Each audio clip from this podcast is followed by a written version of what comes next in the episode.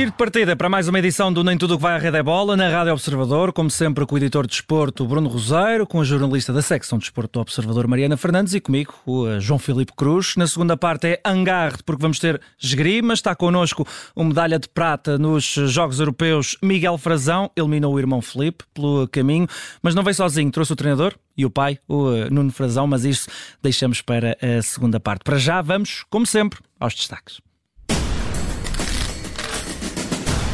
E começamos com a figura Mariana Max Verstappen, que este fim de semana acho que destornou, alcançou um dos grandes, não é? O Senna. foi o fim de semana passado já, e com aquela ideia de que, eh, ou seja, o fim de semana passado igualou, este fim de semana ele ultrapassou, mas sempre com aquela ideia que não deixa de ser um, um puro maior, de que precisou de mais corridas hum, hum. para chegar a esse número de vitórias, ou seja, ou seja, o Senna conseguiu esse número de vitórias um, com menos corridas. Pormenores. Sim, é verdade. e uh, a Fórmula 1 continua a provar, fim de semana atrás de fim de semana, que a hegemonia da Mercedes foi completamente substituída pela hegemonia da, da Red Bull, ou seja, que aquela suposta competitividade que relançou a, a popularidade da Fórmula 1 voltou a perder-se em corridas em que o interesse uh, só, só está a partir do segundo classificado, ou seja, só queremos saber quem é que completa o pódio, porque a ideia de que Verstappen vai ganhar é praticamente assumida, voltou a fazê-lo, desta feita no Grande Prémio da Áustria, chegou à sétima vitória, nove corridas do Mundial. Eu diria que tem o tricampeonato já praticamente garantido, a não ser que aconteça uh, o mecatombo daqui para a frente, mas diria que, a partir em condições normais, se as coisas assim continuarem, uh, a ideia é até se vai vencer todas as corridas até ao fim, ou o que é que pode acontecer e quem é que ainda lhe pode roubar uh, uma vitória até ao final do campeonato. O domínio de Verstappen é tão grande que chegou para parar a duas voltas do fim, mudar de pneus e ainda ir atrás da, da volta mais rápida, do ponto da volta mais rápida, que acabou mesmo por, por conseguir. Esta corrida na Áustria foi muito marcada por um protesto da Aston Martin relativamente aos limites de pista ou, ou eh, às infrações de limite de pista e este protesto deu origem a 83 tempos cancelados, a mais de mil infrações e a 8, 8, 8 pilotos, aliás, penalizados, com Charles Leclerc a terminar no segundo lugar, Sérgio Pérez em terceiro, Lando Norris a ser uh, um bocadinho beneficiado por essas penalizações à sua volta para terminar em quarto e depois Alonso, Sainz, uh, Russell e Hamilton. E enquanto a Red Bull e a Verstappen vão, e Verstappen vão dominando, a Ferrari e a Mercedes parecem perder-se um bocadinho em quesílias internas que dificultam ainda mais uma perseguição à liderança que já é muito complicada. Carlos Sainz criticou abertamente a Ferrari, que não o deixou ultrapassar Leclerc para ir, atrás de Verstappen. A equipa respondeu rapidamente, lembrou que cada um tem de fazer o seu trabalho, hum. que a estratégia para a corrida já estava definida quase, desde é? o início, foi muito isso. E uh, na Mercedes, Hamilton passou muito tempo da corrida a criticar o carro, através das comunicações rádio, e ouviu um uh, Limita-te a conduzir, um Just Drive, de Toto Wolff, que no final do Grande Prémio também garantiu que às vezes é preciso acalmar estas situações e que a discussão não terá qualquer efeito prático, principalmente nas conversações relativamente à, à renovação de Hamilton, que continuam a decorrer. Portanto, é, é aqui uma, uma veia quase autofágica que, que a Ferrari e a Mercedes estão a ter a partir de agora, porque já perceberam que uh, tudo o que podem fazer é quase competir entre si uh, do que propriamente competir com a Red Bull e neste caso com o Verstappen em particular. Os carros andam muito rápido, mas às vezes é preciso ter calma. Né? este, este, o, como o primeiro é sempre o mesmo, não, ou seja, a minha pausa entre Povo e Vila do Conde e andar na Comesaina foi, para ver, foi para ver o Tour só, uh, porque a Fórmula 1 acho Pelo que já não tem assim muita história. Está entregue. Vamos ao nosso número, que é, acho, o melhor de sempre: 16 Sim. medalhas nos Jogos Europeus. Sim, que foi eh, conseguido ali muito resvés no último dia, o bronze na prova de, por equipas do Fosso Olímpico do tiro com armas de caça, João Paulo Azevedo, Armelin Rodrigues e José Bruno Faria. Um, isto é só um número, apesar de tudo, mas consegue bater a prestação de Minsk em 2019, uh, 15 medalhas, conseguiu também bater a de, a de Baku. Existe a, particularidade, há três uh, modalidades que conseguem fazer medalhas nas três edições, é a canoagem, eh, que aposta sempre um bocadinho mais, mais forte nisso, um, é o ténis de mesa uh, e a surpresa acabou por ser a equipa uh, de paz masculina não ter medalha, que costuma ter, hum. foi o, o, o, Marcos Freitas que conseguiu no, no quadro de singulares, um, e também o futebol de praia com essa nuance de não foi a equipa masculina, mas sim a feminina que ficou com a, a medalha de bronze. Globalmente, isto acaba por ser uma, uma prestação positiva, ou seja, o objetivo era claro, conseguir mais do que 15 medalhas. Está feito. 16 é mais do que 15, portanto, aí é, é um bocadinho matemático. Uh, mostrou que Portugal é mais do que futebol e uh, ainda mais, ou seja, é mais do que o espectro olímpico a que nós estamos habituados. Uh, Uh, tivemos medalhas na, na esgrima, no Muay Thai, que também nunca tínhamos tido, nem temos propriamente tradição. A esgrima é um desporto, apesar de tudo, é, diferente. No Karaté, no paddle, na estreia do paddle também conseguimos uma medalha de bronze.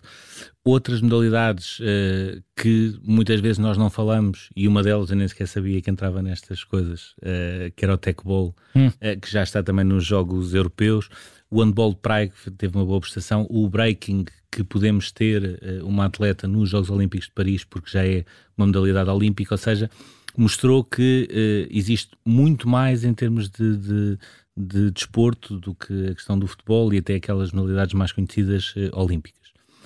A questão aqui é o que é que pode representar 16 medalhas nos Jogos Europeus?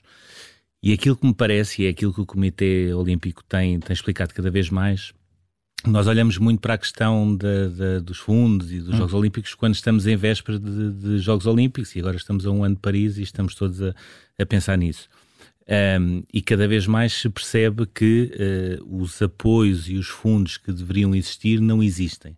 Não tem, não tem a ver com o facto de, de ser melhor ou ser pior, e a canoagem é um ótimo exemplo disso. A meritocracia não conta muito pode conseguir as medalhas que quiser, que não é por aí que existe um aumento eh, substancial em nível de apoio.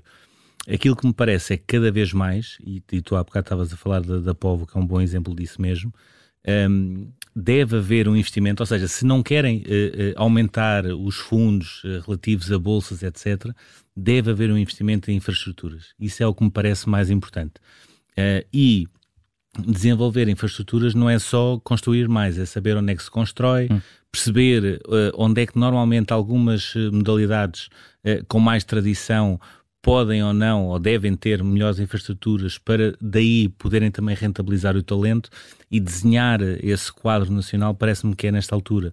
Uh, o importante, aumentar as infraestruturas, perceber onde é que se coloca e potenciar no, os nossos talentos, porque caso contrário, as quatro medalhas que nós conseguimos em Tóquio eu não digo que seja impossível, mas é muito complicado nós conseguirmos. Uh, basta olharmos para a idade da, do, da Patrícia, do Pimenta, uh, do próprio uh, Pichardo e uhum. percebermos quem é que se segue.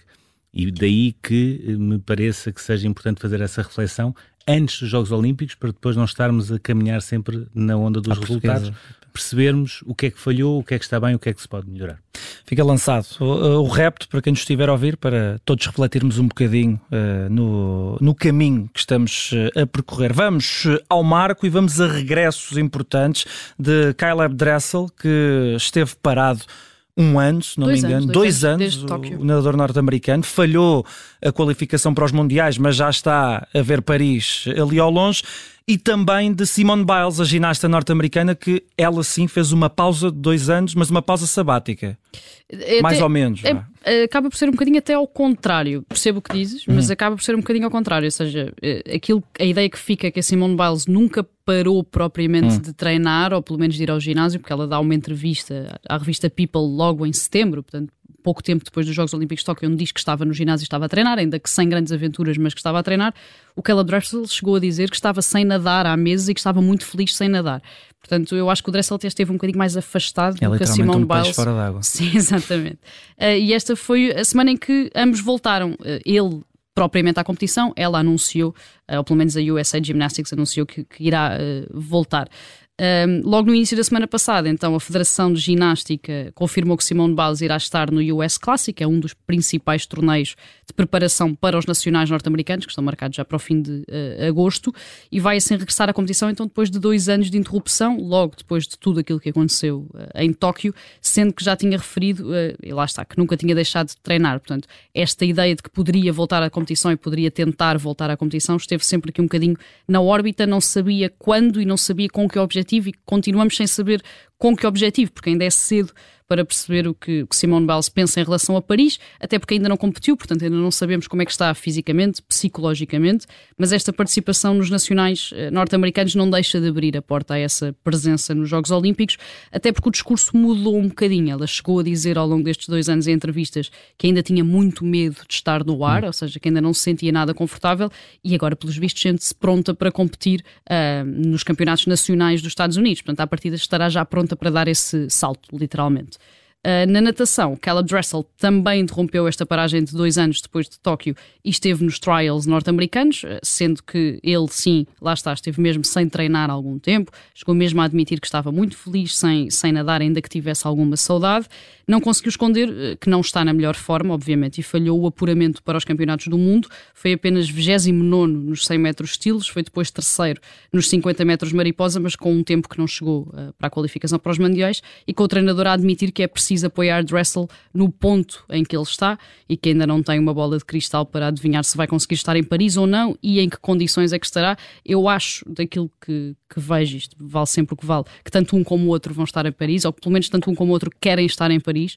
Agora, como, em que condições, com que objetivos, eh, acho que vamos ter que esperar para ver. Venham dois wildcards, como no ténis, não? não, este, este é fácil. Até porque eu estava aqui a ver uma, uma coisa.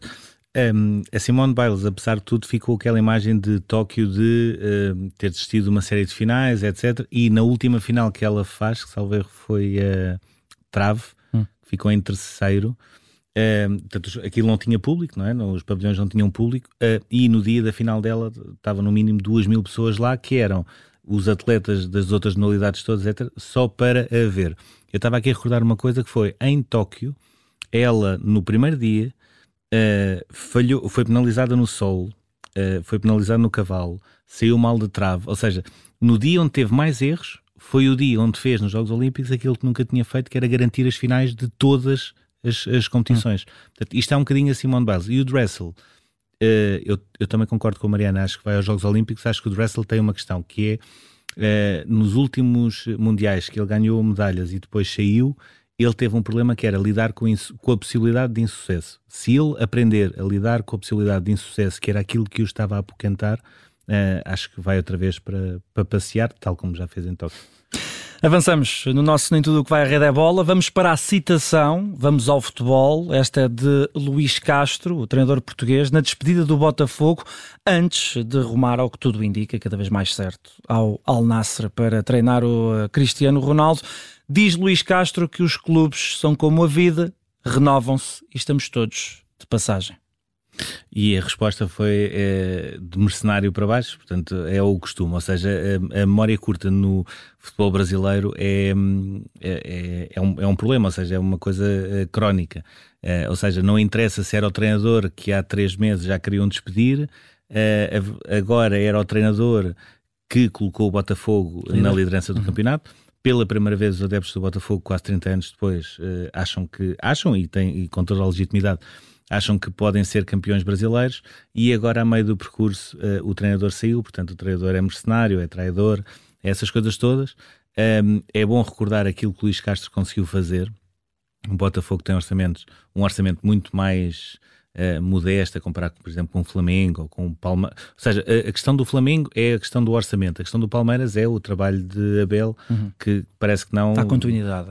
Dois anos e meio sempre a fazer uh, progredir a equipa faz, faz muita diferença. Um, agora, aquilo que, que, que eu gostaria, de, e nesta altura está o Bruno Lage com um, um convite na mão a perceber entre prós e contras se vale a pena arriscar hum. ir para o Botafogo, porque isto, apesar de tudo, também tem alguns contras uh, e o próprio Bruno Lage está a pensar muito bem se é esse que ele, o próximo passo que ele quer dar depois do, do Wolverhampton.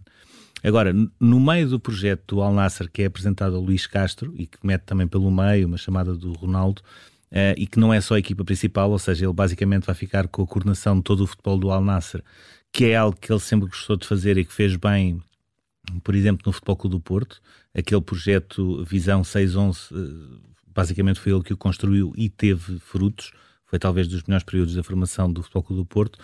Há aqui a questão do uh, dinheiro, que é inevitável falar, são 6 milhões de euros por ano. Um, se ele ficar os dois anos, a mansão onde vai viver, que custa 2,5 milhões, está também, paga? também. Não, não está paga, vai para ele. É, passa, passa para o nome dele. Um, e isto é, uh, ou seja, quando nós olhamos para o fenómeno na Arábia Saudita, que já começa a ser uma coisa para levarmos uh, a, a, sério. a, sério. não é? Uhum. Porque já temos uh, Benzema, Kanté, Ziyech, Koulibaly, uh, Mandi, E o Koulibaly tem uma frase que é, é definidora. Ele, ele foi franco, eu com este dinheiro consigo ajudar-me a mim, à minha família, a minha terra. E, e, a, não, e ele ainda tem outra particularidade, que é quando, quando fizeram o convite, aquilo que lhe disseram foi: olha, tu vens mas escolhes a equipa. Portanto, hum. tu tens aqui estas quatro, que são as quatro que vão dominar, não é? Uh, tu escolhes a equipa. Portanto, isto é tudo assim. É a cor que mais gostares. Um, e a, a, contratação do Jota, para mim, é que é um ponto fundamental. Ou seja, já, já estamos a chegar ali a uma segunda linha de jogadores. O Jota era um herói no Celtic, toda a gente adorava o Jota.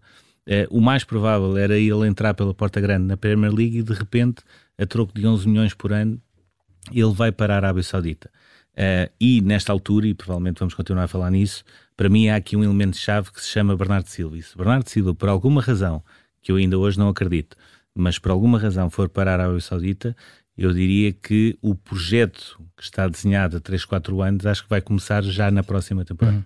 E o, o Jorge Jesus falou Sim, deixa-me só acrescentar uma coisa muito, muito, rápida. Existe este pormenor que explica o que o Bruno estava a dizer de este convite ao Koulibaly, como é feito a outros, ter sido feito em aberto, ou seja, eles podiam escolher.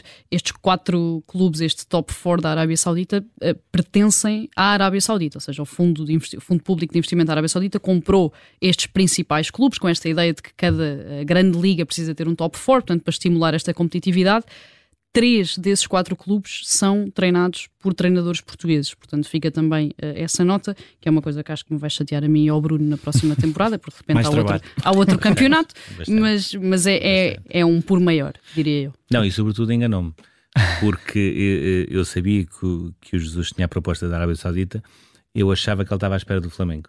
Hum. Uh, eu, eu e muita gente achava que ele estava à espera do Flamengo e por isso é que ele fez aquele compasso de espera de não, Arábia Saudita e tal, vamos ver, etc.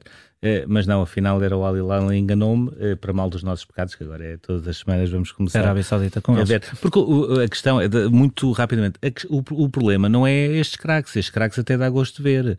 O problema são os companheiros dele e estar a ver jogos do Al Nasser. É, Fica o desafio lançado. Enfim. Vamos muito rápido ao nosso túnel.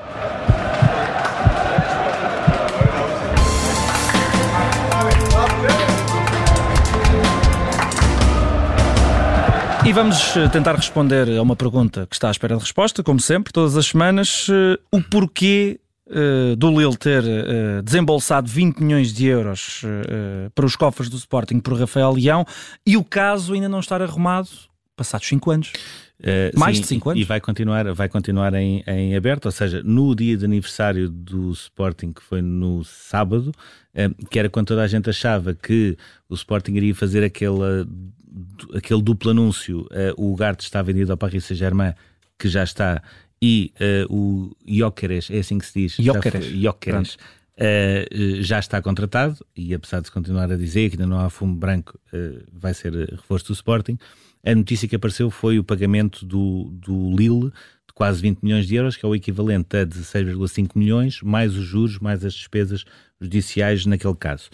Porquê é que ainda não está fechado? Porque um, o Sporting continua a considerar que Uh, ao rescindir contrato de uma forma unilateral, deve receber o valor da cláusula de rescisão que Rafael Leão tinha na altura, que era 45 milhões de euros, e vai continuar a batalhar nisso. Ou seja, pelo menos 20 já tem, o que é sobretudo um livro para o Rafael Leão, uh, porque era uma situação que o incomodava bastante, que atrasou a renovação do Milan, porque parte do ordenado dele também poderia ser penhorado por causa desta dívida, etc.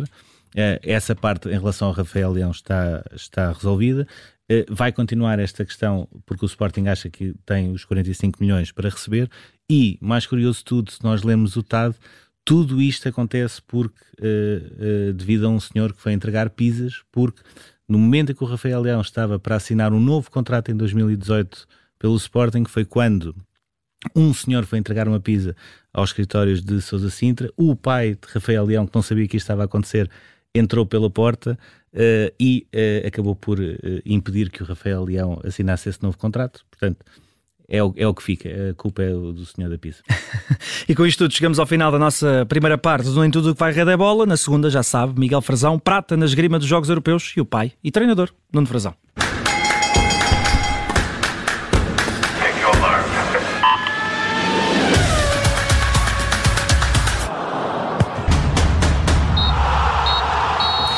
Segunda parte do Nem Tudo o que vai à rede é bola, comprometido, vamos eh, às grimas. Estão aqui connosco eh, Miguel Frazão, prata nos Jogos Europeus. Miguel, obrigado pelo, por ter aceitado obrigado, o nosso convite eu. e parabéns pela obrigado. conquista.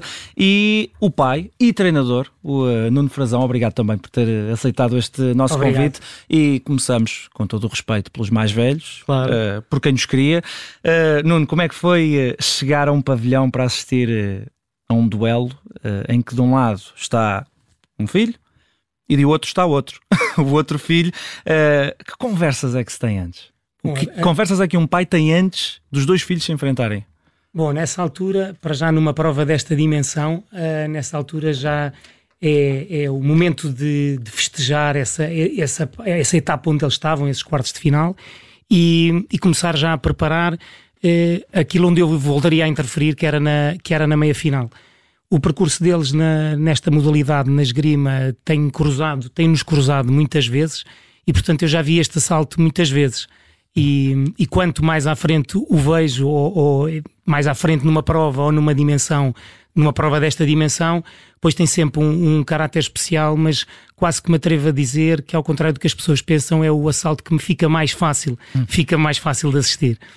E quando olhou para o, para o quadro da, da competição, ou seja, quando há o sorteio, um, começou logo a perceber que havia esta possibilidade e, sobretudo, numa fase tão adiantada de se cruzarem nos quartos, sabendo que quem ganhasse ali já ia garantidamente com uma medalha. Não, esse é um problema por onde nós não passamos, porque provavelmente um, perguntavam-me aqui há pouco tempo qual era, digamos, o segredo deste, destes desempenhos e, e, ele passa por pensarmos apenas naquele toque que está, que está em disputa e, portanto, nós não. Aliás, é uma das grandes guerras que temos com os miúdos desde jovem, é não comecem a olhar para o quadro a ver o que é que acontece lá à frente, porque provavelmente até vamos uh, perder cá mais atrás, não, não é isso. Então eu não olho para o quadro, não é, é-me indiferente, nós temos um adversário pela frente e dentro de, para resolver esse adversário, nós temos um conjunto de toques que só aparece um de cada vez.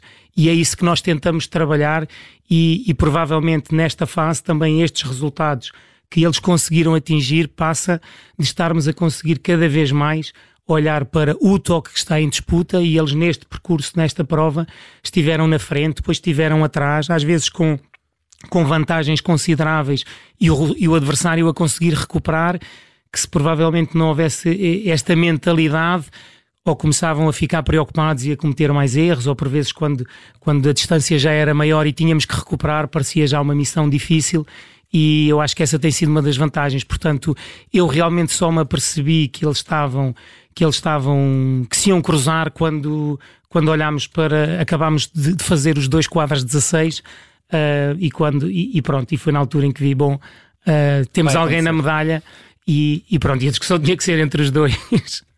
E, e, como é que se aborda a felicidade de um filho e a infelicidade do outro? Ou seja, ter de estar contente por um e ter de quase consolar o outro?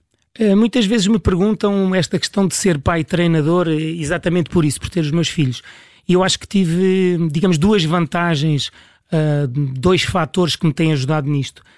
Primeiro, eu não sou só treinador deles, sou treinador há vários anos e foram eles que chegaram ao meu grupo e, e, e não eu ter começado com eles. E depois, sem dúvida, a sorte de serem dois. Eu não sei como é que seria com um, mas eu estou treinado. Eu, quando saio de casa, para uma prova com eles, eu sou o único que sei que vou perder. Porque cada um deles eh, poderá sair legitimamente com a vitória e esse desejo e esse sonho e essa ambição, mas eu ou trarei para casa um derrotado ou dois. Eh, e portanto é, é algo que digamos que estou preparado porque as circunstâncias me têm treinado nessa, nessa função. Agora, com o decorrer do tempo, há uma coisa que eu, que eu aprendi e que, não, e que não tinha pensado dessa forma. É que provavelmente embora eles são meus filhos, é sempre um bocadinho diferente, não é? Mas a diferença não está nas alegrias. Nos momentos tristes, eu não consigo estar da mesma maneira que estou com os outros atletas. E isso aprendi, por exemplo, um, no ano passado, quando no Campeonato do Mundo os dois uh, são eliminados logo na fase de grupos, na fase de pools, que é o nome dos grupos na nossa etapa, e aquilo de repente para mim foi. Eu tive ali uma hora ou duas, bom, talvez seis horas, um, ali a digerir e percebi que eu não estava preparado para isso, já tínhamos perdido em fase de pulos várias vezes, mas a realidade é que eu nunca tinha perdido os dois naquela fase tão cedo da prova e, e, pronto, e foi, e foi mais uma aprendizagem. Nos momentos difíceis, na lesão, uh, na tristeza momentânea, aí eles são mesmo meus filhos e eu custa-me bastante. Vamos passar até ao, ao, Miguel. A pergunta é mais ou menos a mesma. Um, como é que é entrar numa eliminatória contra o Filipe uh, e, e, saber que a tua felicidade pode ser a tristeza dele e vice-versa, a felicidade dele, a tua tristeza? Como é que se gera? Pois, eu não, não sei bem como é que. Acho que é difícil gerir porque eu tenho consciência com quem é que eu estou a jogar e eu acho que do lado dele, ele também. Só que nós já jogámos tantas vezes juntos, uh, sobretudo em provas nacionais, em algumas em Espanha, e já vamos estando habituados. Mas eu senti que, de certa forma, esta prova também foi diferente, porque, primeiro, estávamos os dois já num patamar onde não costumávamos chegar, e depois, porque era a primeira vez que nós nos encontrávamos numa prova internacional, e então era, foi um bocadinho mais difícil, mas ao mesmo tempo queríamos os dois ganhar, portanto, acabou por ser natural. O, quanto entra, eu, eu, eh, depois deste, deste brilharete, depois é que comecei a ler mais coisas. Havia muita gente que se queixava um, ehm, que quando tu fizeste sétimo no Mundial de Júniores não tiveste o destaque que deverias ter tido, portanto já, já levavas esse sétimo lugar no Campeonato do Mundo de Júniores.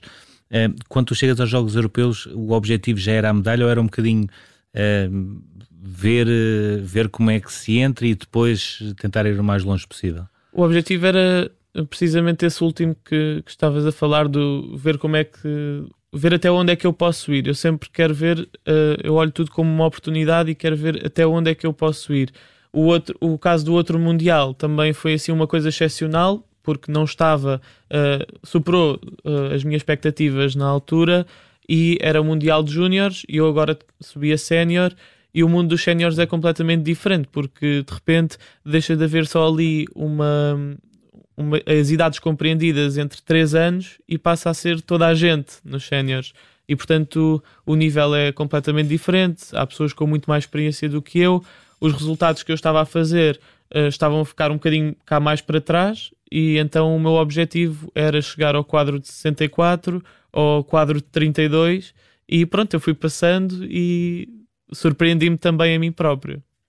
Tu nasceste já com um pai e com um tio que eram uh, olímpicos, porque o pai do, do, do, Nuno Rui Frazão também esteve nos Jogos Olímpicos. Uh, a influência esteve sempre lá, mas nunca duvidaste, ou seja, praticaste outras modalidades e optaste pela esgrima ou foi sempre a esgrima desde o início? Uh, eu pratiquei a esgrima e fiz natação. Eu fiz dois anos de natação de competição e depois aquilo chegou lá a uma altura em que nós tínhamos, eu tinha consciência que a natação era importante para a esgrima mas eu lembro-me na altura o meu treinador dizia, porque eu conciliava as duas e era a altura em que eu tinha de decidir se eu queria fazer alguma delas mais a sério ou se não queria fazer sequer nenhuma delas a sério, mas eu queria investir numa das modalidades e numa conversa até com o meu treinador ele dizia eh, eu sei que a natação é importante para a esgrima mas a esgrima não tem assim tanta importância para a natação. E isso fez-me sentido na altura eh, a honestidade que ele teve e depois eu pensei o que é que, onde é que eu achava que iria ser mais feliz? E depois decidi a esgrima mas eu não, não saí de imediato da, da natação. Eu fui fazendo foi uma saída gradual. Nuno, uh, Atlanta 96 e Paris um registro um bocadinho diferente com os dois filhotes lá. É um sonho seria um sonho concretizado também Sim, é assim, os, os Jogos Olímpicos cada vez mais uh, são, são uma prova que vai ter uma, uma participação muito reduzida em relação a que é, ao que é o, o circuito mundial. No caso, por exemplo, da esgrima, só para terem uma ideia, e um, esta prova, este, estes, estes Jogos Europeus, a prova de espada masculina tinha 96 jogadores, portanto estamos a falar um, que para chegar a estes resultados de excelência é de facto preciso eliminar muita gente, eliminar muita gente de muita qualidade. E quando estamos a falar do circuito mundial, onde fazemos essa qualificação para os Jogos Olímpicos, estamos a falar de provas com 350 pessoas. E quando pegamos nestas 350 pessoas, somos capazes de ir buscar 50 ou 60 que já estiveram nos oito primeiros ou, ou, medalhados no circuito mundial, especialmente se formos para este leque de idades, como falava o Miguel, em que de repente chegamos a séniores e temos estes jovens de 20 anos, uh, ainda, ainda lá está no circuito alguém que jogou comigo, portanto imaginem, não é? Que estão há 16, há 18, há, há, há 20 anos dentro disto. Portanto, nós sabemos que é, que é muitos uh, atletas candidatos a medalha nos Jogos Olímpicos dos vários países não vão lá chegar E, e portanto é assim, mas o, o, nosso sonho, o nosso sonho passa por isso. Por exemplo, o Miguel há bocadinho, quando estava a falar de, de quais são, quais eram os objetivos, as, as, expectativas que ele levava, nós trabalhamos com, com, digamos, com três patamares para que definimos sempre para cada prova: o objetivo, depois a ambição e depois o sonho. Estes três patamares estão e estão bem quantificáveis. E no caso desta prova, o nosso objetivo, como ele disse bem, era atingir o quadro principal, o quadro 64 a nossa ambição era conseguir entrar nos 32 e o sonho estava dos 16 para a frente. E, e em qualquer prova, um, ehm, a partir dos 16, Uh, tudo pode acontecer, porque naquela altura, independentemente daquela que é a diferença, até técnica ou tática entre os jogadores, naquela altura já todos se respeitam o suficiente para reconhecer que a dignidade de quem está ali naquele patamar só lá estão candidatos a poder ganhar. E que por vezes até são aqueles que são menos cotados na altura que acabam por ter as melhores oportunidades, porque também são aqueles que têm menos medo de falhar, porque, porque ainda não estiveram, não estiveram nesse patamar. Agora, uh, Paris é difícil, mas continuará a fazer parte dos nossos sonhos e o que segue também, mas com a, com a palavra que o Miguel disse há bocado que é mais importante e que muitas vezes escrevemos nos nossos posts quando, quando vimos de competição, que é assim, tudo isto só vale a pena enquanto eles forem felizes a fazê-los, a ir atrás desse sonho. Isso para nós é muito importante e é muito diferente do que é. O conseguir será sempre extraordinário, mas será sempre a cereja em cima do bolo, e o bolo, que é o tentar, é o ir ao desafio, é ter esta vontade que eles têm de se desafiar, esse será sempre o prémio maior, e esse a gente já leva, enquanto eles quiserem. O, um, há Paris, em 28 também há LA, portanto que será sempre uma oportunidade. Um, LA, Estados Unidos, Estados Unidos, Atlanta. Perguntava o que é que recorda ainda da, daqueles Jogos Olímpicos de Atlanta um, há inevitavelmente a questão da, do atentado no, no Parque Centenário. Um, há também a medalha de ouro de Fernanda Ribeiro e nós não temos propriamente também assim, tantas medalhas de ouro, portanto ficará sempre um, eh, como um dos pontos altos das participações nacionais. O que é que se recorda? Como é que eram os Jogos Olímpicos naquela altura, a aldeia olímpica? Bom, de facto é assim, é um, é um momento marcante sempre na vida de qualquer atleta, não é? Porque faz parte desse sonho, é, é a luz para a qual nós caminhamos. Depois, se vamos chegar ou não, isso uh, acaba por nem ser o mais importante, mas é, é, no mundo do desporto, especialmente neste caso desta, das modalidades com a característica da nossa, é onde se pretende estar, é, é, é o ponto mais alto. E, portanto, ter a felicidade de poder ter estado nesse momento, pois é indescritível, é indescritível por si só. Mas eu se calhar gostava de, de, de destacar uma coisa que é mais importante, que é dizer-vos que hoje, quando, quando acompanho como treinador uh, estes atletas uh, em missões do Comitê Olímpico de Portugal, e nós estivemos nos Jogos do Mediterrâneo, eu já tive duas vezes nos Jogos do Mediterrâneo, em 2018 com uma geração que ainda não era a do Miguel e do Felipe, uh, o ano passado com eles, o, o principal que eu recordo é tudo aquilo que foi também a evolução do Comitê Olímpico Português, uh, aquilo que é hoje o enquadramento destes atletas, destas missões, o cuidado que vai muito para além de, de nós estarmos apenas numa competição à procura da tal medalha ou do rendimento, a forma como trabalham a construção da equipa Portugal em toda a sua dimensão, um, cruzando as várias modalidades, cruzando atletas que, que, são também eles os nossos ídolos, como, como a Pimenta, como a Telma, como, como tantos outros que, que falaram e, de repente sentirmos que somos realmente todos uma uma equipa, que não há desportos mais importantes que outros, que não há atletas mais importantes que outros. E, e isso uh, parece que estou um bocadinho a fugir à pergunta, mas é, é, é um bocadinho aquilo que, que eu tenho a oportunidade e que me faz recordar Atlanta e que foi um momento extraordinário mas ainda bem que em todas as estruturas de apoio e ligadas com as missões foi também um período onde também se aprendeu mais qualquer coisa e se foi construindo e aquilo que vejo hoje nestas missões é, está, muito, está realmente muito distante daquilo que era e desses feitos notáveis que já se faziam na altura e antes disso e que só quem anda no mundo do desporto é que percebe como é que puderam acontecer algumas coisas que na altura, em termos das condições até que existiam e do vai de algum amadorismo comparado com, com o que se fazia noutros países uh, e que na prática hoje também ainda, ainda faz muita diferença. Miguel, um bocadinho nesta, nesta ótica e daquilo que, que o Nuno está a dizer também, uh, a esgrima, apesar de tudo e ter muita tradição e de ser uma modalidade já com muitos anos uh, de praticantes em Portugal, acaba por ser ainda um, uma modalidade de nicho. Não existem muitos praticantes, não tem uh, grande espaço daquilo que é o, o, o mundo mediático.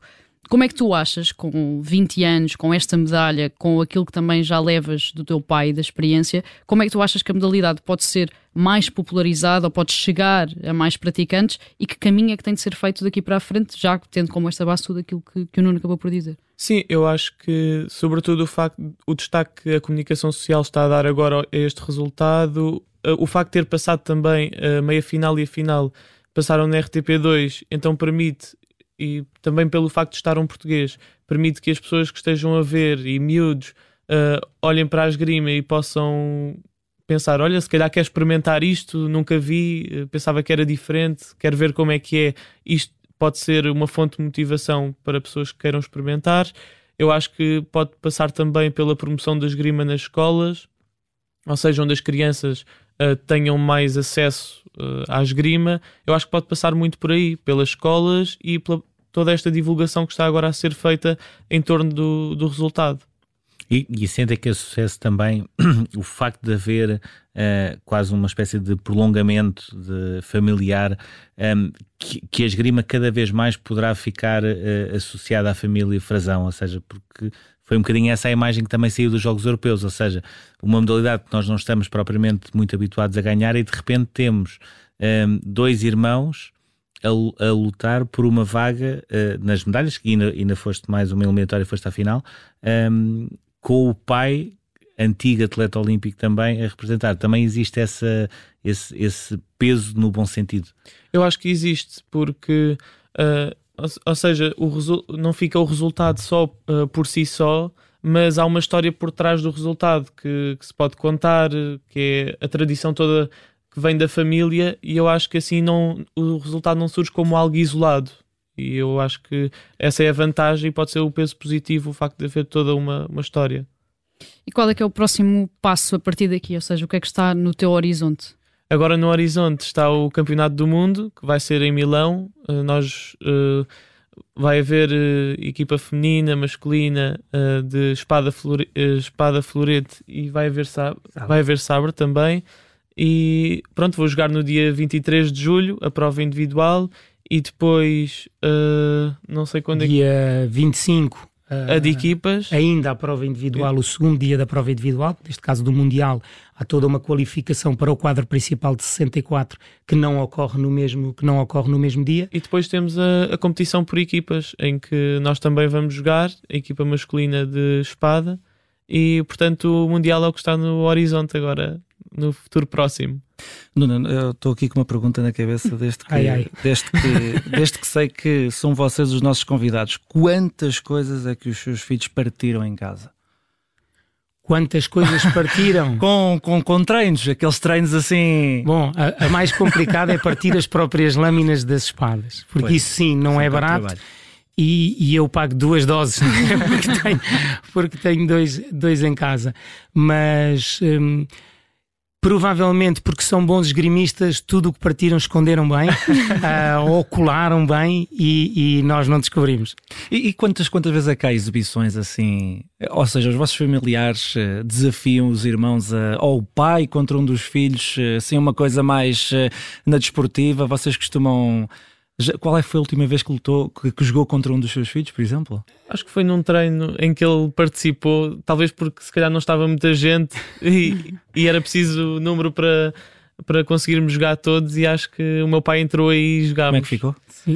Uh... Fiquei uma semana com dores nas costas, nos joelhos e, e no pulso, de certeza.